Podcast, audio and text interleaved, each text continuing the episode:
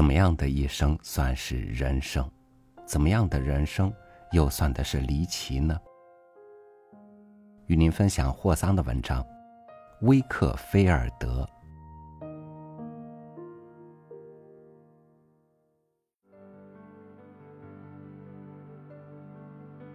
记得哪份旧杂志还是报纸上，登过一篇故事。据说是真人真事。说是有个男人，姑且称他威克菲尔德吧，离家出走为时多年。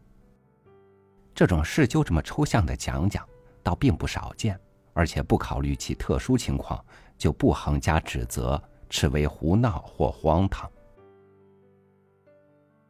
话虽如此。此事纵然算不上最恶劣的，也算得上记录在案的最离奇的丈夫失职事例了，并且，在人类一切怪行中，也堪称了不起的任性举动。这对夫妇住在伦敦，丈夫借口出门旅行，在离家很近的街上租了房子，在那儿一住就是二十年，听任妻子和亲友音讯全无。而且丝毫不存在这样自我放逐的理由。二十年来，他天天看见自己的家，也时常看到遭他遗弃的可怜而孤独的太太。婚姻幸福中断了如此之久，人人以为他必死无疑，遗产安排妥当，他的名字也被遗忘。妻子早就听天由命，中年居孀了。忽一日。他晚上不声不响踏进家门，仿佛才离家一天似的，从此成为温存体贴的丈夫，直到去世。故事梗概就记得这些，但此事虽说别出心裁，前无古人后无来者，我却以为它真能引起人类慷慨的同情心。咱们心里清楚。咱们自己绝不会去干那种事，可总觉得也许有人会干的，至少他常常浮现在脑际，令我拍案称奇，觉得故事一定当真，而且对主人翁的个性也形成看法。只要脑子里有了挥之不去的念头，咱们总会花时间琢磨它。要是读者乐意，尽可费心思考。可是宁愿听我聊聊威克菲尔德二十年来的荒唐行径，我也欢迎。相信这件事中必有深刻的思想或寓意，就算咱们没找到，也会干净利落的浓缩成最后一句话：思想总有功效，任何引人注目的事件也自有其深意。维克菲尔德是何等样人呢？咱们尽可自由想象，随意称呼。他其实人届中年，对妻子从未爱得如痴如醉，如今更是冷静下来，习以为常，风平浪静。在所有丈夫当中，他大概最忠实，因为生性疏懒，感情不论何处寻到归宿，就安营扎寨。他脑筋聪明，却不爱动。老是懒洋洋的想啊想啊，漫无目的。要不就是缺乏达到目的的活动。他思想萎靡无力，很难抓住恰当的言辞表达。想象力这个词儿，按其本来词义理解，根本不是威克菲尔德的天赋。这么颗冷漠却不曾堕落或用情不专的心。这么个从无狂热念头，也不为标新立异而迷乱的脑筋，谁会料到他竟在怪人怪行当中首屈一指呢？倘若向他的熟人打听，谁是伦敦今天啥也没干，明天却记得干了的人，人家准会回答是威克菲尔德。只有他心爱的妻子也许会迟疑。她虽不曾分析过丈夫的个性。但对秀使他懒散心灵的一种悄悄的自私，一种特殊的虚荣心，却有所察觉。这是他身上最令人不安的东西。他还有种耍花招的本事，这本事不过是保守一些、简直不值得透露的小秘密而已，没啥了不得。末了，他还知道这个好人有时也有点怪脾气。最后这一点难以言传，也许子虚乌有吧。咱们现在来想象一下威克菲尔德向妻子道别的情形，那是十月里一个黄昏，他的行装包括一件黄褐色的大衣，一顶遮着油布的帽子，一双长筒靴，一手拎把雨伞，另一手拎着只小旅行袋。他跟太太说要搭夜班马车到乡下去，他很想问问他路有多远，去哪里，大概啥时回来。可是，为纵容他那种故弄玄虚、无伤大雅的爱好，就只看了他一眼，算作询问。丈夫告诉她，一定别指望他乘回头车回家，要是耽搁三四天，也用不着担心。不过，到了星期五晚饭时间，说什么也得等他回来。就这么说吧，对前面将发生什么事也不曾疑惑。他伸出手去，妻子把手给他，以十年夫妻理所当然的方式接受了他临别的一吻。已届中年的威克菲尔德就这么走了，几乎决心要整整一星期不回来，让他的好太太着着急。门在他身后关上之后，妻子发现他又给推开了一条缝。透过这条缝，丈夫的脸在朝她微笑。一会儿就不见了。当时他并未在意这区区小事，但很久以后，他守寡的年头比做妻子的时间还长的时候，这微笑重新浮现在眼前，在她对丈夫面容的全部记忆中闪闪烁烁。沉思冥想中，他对当初这个微笑生出种种揣测。使这微笑变得古怪可怕。譬如，要是想象丈夫躺在棺材里，那离别的表情就会凝固在他苍白的脸上；或者，要是梦见他在天堂，他那被赐福的灵魂也会带上一个平静而狡黠的微笑，因为这个微笑，人家全都以为他已死了。妻子却有时依然怀疑自己到底是不是寡妇。不过，咱们要关心的是那位丈夫，得赶紧跟着他顺大街往前走，不然他就会踪影全无；不然他就会踪影全无，融进伦敦人的汪洋大海之中，再上哪儿找他可是白费劲。咱们紧紧跟上他的脚步。拐上几个没必要的弯儿，再打几个冤枉来回之后，就发现他安安逸逸的歇在了一间小小公寓的炉火旁边。原来早就定好的呀，就在自家旁边的一条街上，这就是他旅行的终点。他简直不敢相信自己的好运气，神不知鬼不觉就到了这里。想想看，有阵子。他给一群人给耽搁了，而且灯火辉煌的。还有一次，身后好像有脚步跟随，与四周的脚步声就是不同。不一会儿，又听到远处有人呐喊，像在呼唤他的名字。不用说，准有一达好管闲事之徒一直在盯着他，把这事儿一股脑儿告诉了他妻子。可怜的威克菲尔德。你真不知道，大千世界中你有多么微不足道，除了我，没人再盯你的梢。悄悄上床睡去吧，蠢家伙！明天一到，要是还聪明，就赶紧回家去，回到心地善良的太太身边，把真相告诉她。哪怕短短一星期，也别离开他那纯洁的心。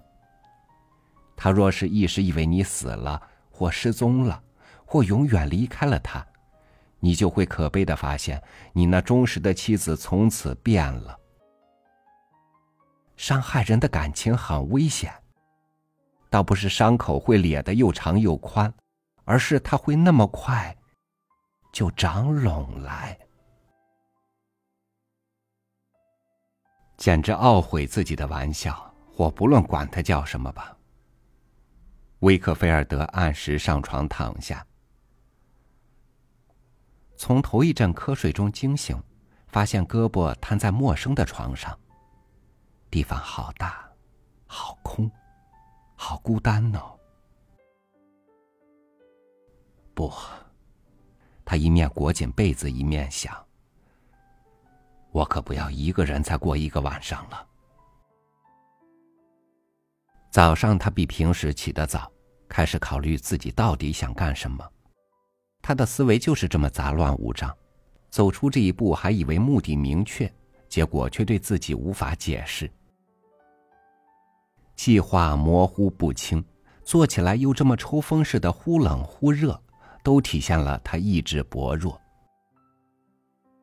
威克菲尔德理着思绪，尽量精心细致，发觉自己急于知道家里的情况。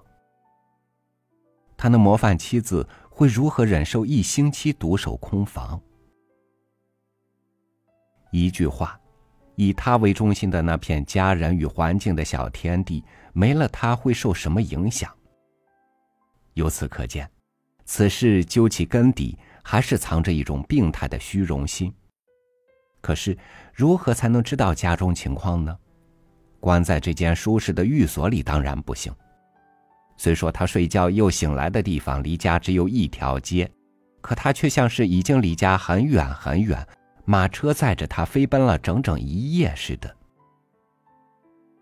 但是，要是回去，全部计划就泡汤了。他可怜的脑筋被这难题搅得稀里糊涂。最后，他冒险走了出去，有点打算穿过街口，朝自己抛弃的家匆匆看上一眼。习惯，他是个固守习惯的人，牵着他的手，带着他完全不自觉的走进家门。在这危险的一刹那，他被自己脚步刮擦台阶的声音惊醒：“菲克威尔德，你要去哪儿？”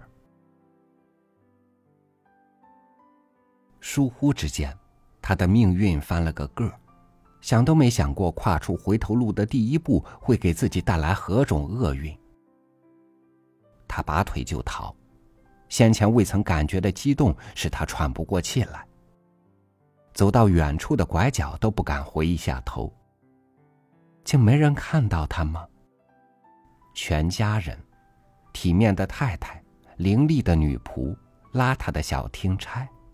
他们竟不曾大喊大叫、穿街跑巷，在伦敦城里追赶他们逃亡的丈夫和主人。好险呐！他鼓起勇气驻足回头一望，熟悉的家怎么变了样？大惑不解。咱们与熟悉的东西，诸如哪座山、哪座湖、哪件艺术品。分别数月经年，再度重逢，都会有这种感觉。一般情况，这种只可意会的印象是咱们不完整的回忆与现实之间的比较和对照造成的。对威克菲尔德来说，一夜之间的魔力也产生了类似的变化，因为在这短短的时间内，他道德上起了巨大变化，只是他自己还不明白罢了。离开那地方之前，他遥遥瞥见妻子。妻子打窗前走过，脸对着街口。狡猾的傻瓜连忙就跑，惶惶然想到，滚滚人流中，妻子的目光一定认出了他。等回到寓所的炉火旁，他心里好快活，虽然有些头昏脑胀。这个漫长的怪主意的开场讲的够了，最初的构想已告完成，这个懒汉业已动作起来，着手实施，于是整个事情便顺其自然向前发展。咱们可以猜想，此人经过深思熟虑，去买了一顶新假发，红颜色的，还挑了五花八门的服装，完全不同于他常穿的那套褐色衣裳，全是从一个犹太佬的旧衣包里弄来的。大功告成，威克菲尔德变了一个人，新秩序已经确立，再退回旧秩序太难了，就跟迈出第一步使自己处于这种尴尬境地一样难。再说了，由于他好生闷气，人也变得挺固执。眼下想到自己的举动让太太不受用，犟脾气又上来了。不把他吓个半死，就绝不回去。嗯，有两三回瞧见妻子从眼前走过，步履一次比一次沉重，脸色一次比一次苍白，神情一次比一次焦虑。在他失踪后的第三个星期，发现了不祥之兆。一位药剂师进了他的家门。第二天，门环被包上了布，好让敲门声小一点。天黑时分，驶来一辆马车，一位头戴假发、神色严肃的大夫下车，进了威克菲尔德的家门。过了一刻钟，他出来了。该不是预告葬礼吧？亲爱的女人，她会死吗？此时此刻，威克菲尔德激动的仿佛动了感情，可他还是在外面徘徊，不肯去妻子床边，向良心讨借口说，不该在这种时候去打搅他。就算还有别的原因阻止他前往，他也不明白。几星期后，妻子渐渐康复，危机过去。妻子的心中充满悲哀，大概不过已平静下来，随他早归晚归，心儿再不会为他动荡不安了。这类想法从威克菲尔德意识中朦胧闪过，使他模糊感到。有条几乎无法逾越的鸿沟，将他租来的寓所和从前的家相隔开来。家就在隔壁街上。他有时这么嘀咕：“傻瓜，家在另一个世界呢。”在此之前，他把回家的日子从特定的一天推向另一天；在此之后。他不再确定具体时间了。不是明天，也许下礼拜，快了。可怜的家伙，死人重访尘世家园的机会，也跟自我放逐的威克菲尔德一样多呀。要是本人在写一本巨著，而不是一篇区区十来页的文章，该多好！那就可以举例说明。有种超乎我们驾驭的力量，在如何有力的左右着我们的一切行为，又是如何在铁一般的必然规律中显示它的重要性？威克菲尔德着魔了，咱们只好由着他在自己家周围转悠了十年左右，一次也没跨进门槛。他对妻子依然忠心耿耿，尽其所能的一往情深。可是他在妻子心里却慢慢消失了。应该说明，他对自己的行为也早就不觉得有什么出格了。在熙来攘往的大街上，咱们认出了一个人。他如今已经衰老，几乎没什么特点能吸引粗心的观察者。然而，善于看相者。却能辨出此人浑身上下铭刻着不寻常的命运。他瘦骨嶙峋，狭窄的前额皱纹深深，眼睛细小无神，有时忧心忡忡，目光游移不定，更多时候却似乎在注视自己的内心。他低着头，侧身而行，步态无法形容，好像不愿正对世人。好好注意他，时间一长，你就能发现我们所描述的这一切，就会同意，环境常常能把凡夫俗子变得超群出众，而这一位的情形正是如此。且让他沿着人行道侧身前行，把您的目光投向对面，那儿有个胖胖的老妇，红颜已逝，手中握着本祈祷书，正往远处的教堂走去。他一副长期寡居的宁静神态，他的悲伤要么已云散，要么对心灵必不可少，用来换取欢乐都不合适。正当那个瘦男人和这个胖女人走过的时候，人流发生了小小的拥塞，使他俩直接相遇，两人手碰手，人群挤得女人的胸脯顶住了男人的肩膀，两人站定，面对面，互相注视着对方的眼睛。十年阔别之后，威克菲尔德就这样与妻子重逢。人潮退去，将他俩各自卷开。端庄的寡妇恢复原先的步子，接着走向教堂。不过在门口，他停了一下，朝大街投去困惑的一瞥。然而他还是进去了，边走边打开祈祷书。而那个男人一脸狂乱，竟使得繁忙自私的伦敦人都停了下来。盯着他的背影，男人连忙赶回寓所，插上门，扑倒在床上。深埋多年的感情喷薄而出，软弱的心灵也从中获得短暂的力量。他生活的全部悲惨与不可理喻一下子展现在眼前。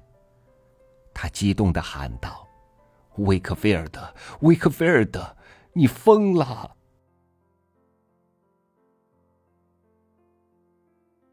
没准儿他是疯了，他那特殊的处境已把他弄得与疯子无异。考虑到对同类和生活职责的影响，无法说他依然心智健全。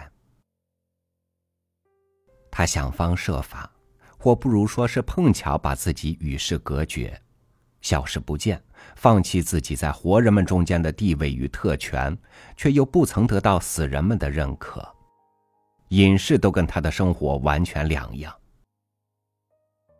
他和从前一样身居闹市，但人流卷过，却对他视而不见。打个比方吧，他一直都在自己妻子和火炉的旁边，却既不能领略妻子的爱情，也无法享受炉火的温暖。这就是威克菲尔德新奇的命运，既保留着原先那份人类的同情心。与人类的利益密切相关，却又丧失了自己对他们的相应影响。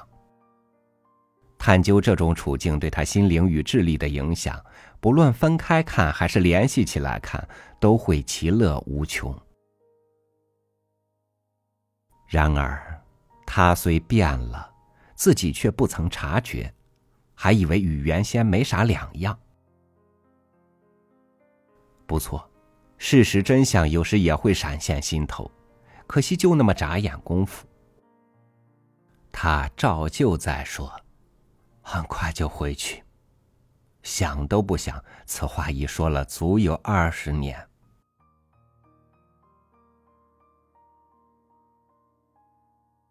我还可以想象，这二十年照他回想起来，恐怕不会比他允许自己不回家的头一个星期更长。他会把这事看作生活中主要事业的一段插曲。要不了多久，等他觉得重返家门时机成熟，妻子看到人到中年的威克菲尔德，就会高兴的直拍手。唉，多严重的错误呀！时光若真能等待咱们干完种种能干的蠢事儿，咱们大家就都会永葆青春，直到世界末日了。失踪后的第二十个年头，一天傍晚，威克菲尔德习惯的朝他仍称为自己家的地方信步走去。这是一个大风乍起的秋夜，阵雨不时噼里啪啦敲打着人行道，行人还未及撑开雨伞，雨却又住了。在家门附近驻足，透过二楼起居室的窗户，威克菲尔德正变出一炉好火，正闪着阵阵红光。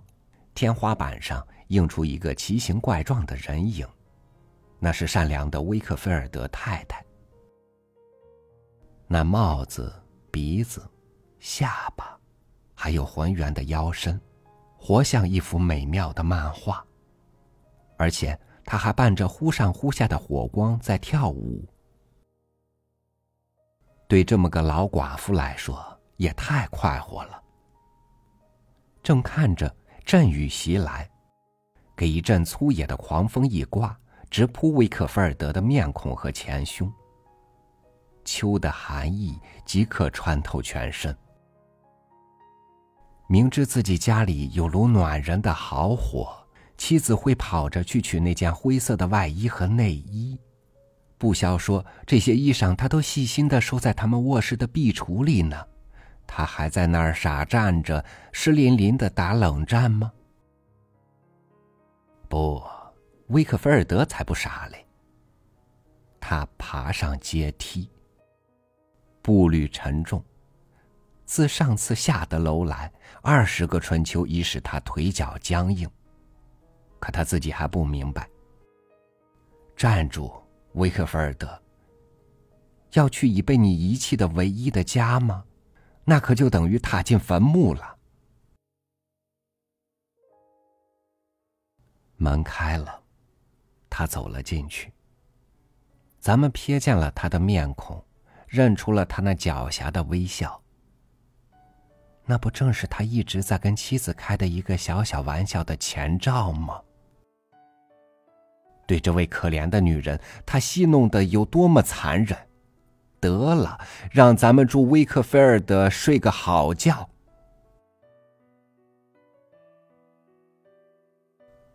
这件愉快的事情，就算他愉快。只能发生在毫无预谋的时刻。咱们就不跟着这位朋友跨进他家的门槛子了。他已给咱们留下许多可供思考的东西，其中的部分智慧对咱们颇有教益，并构成了一种形象。在这个神秘世界表面的混乱当中，其实咱们每个人都被十分恰当的置于一套体系里，体系之间。他们各自与整体之间，也都各得其所。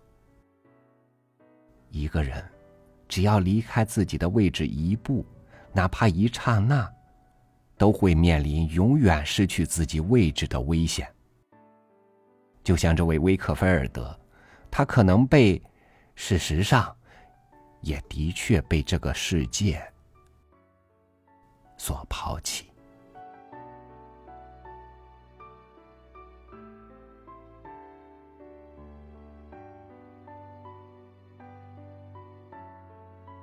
世界上只有一个你，你在哪儿，哪里才是你的人生。感谢您收听我的分享，我是超宇，祝您晚安，明天见。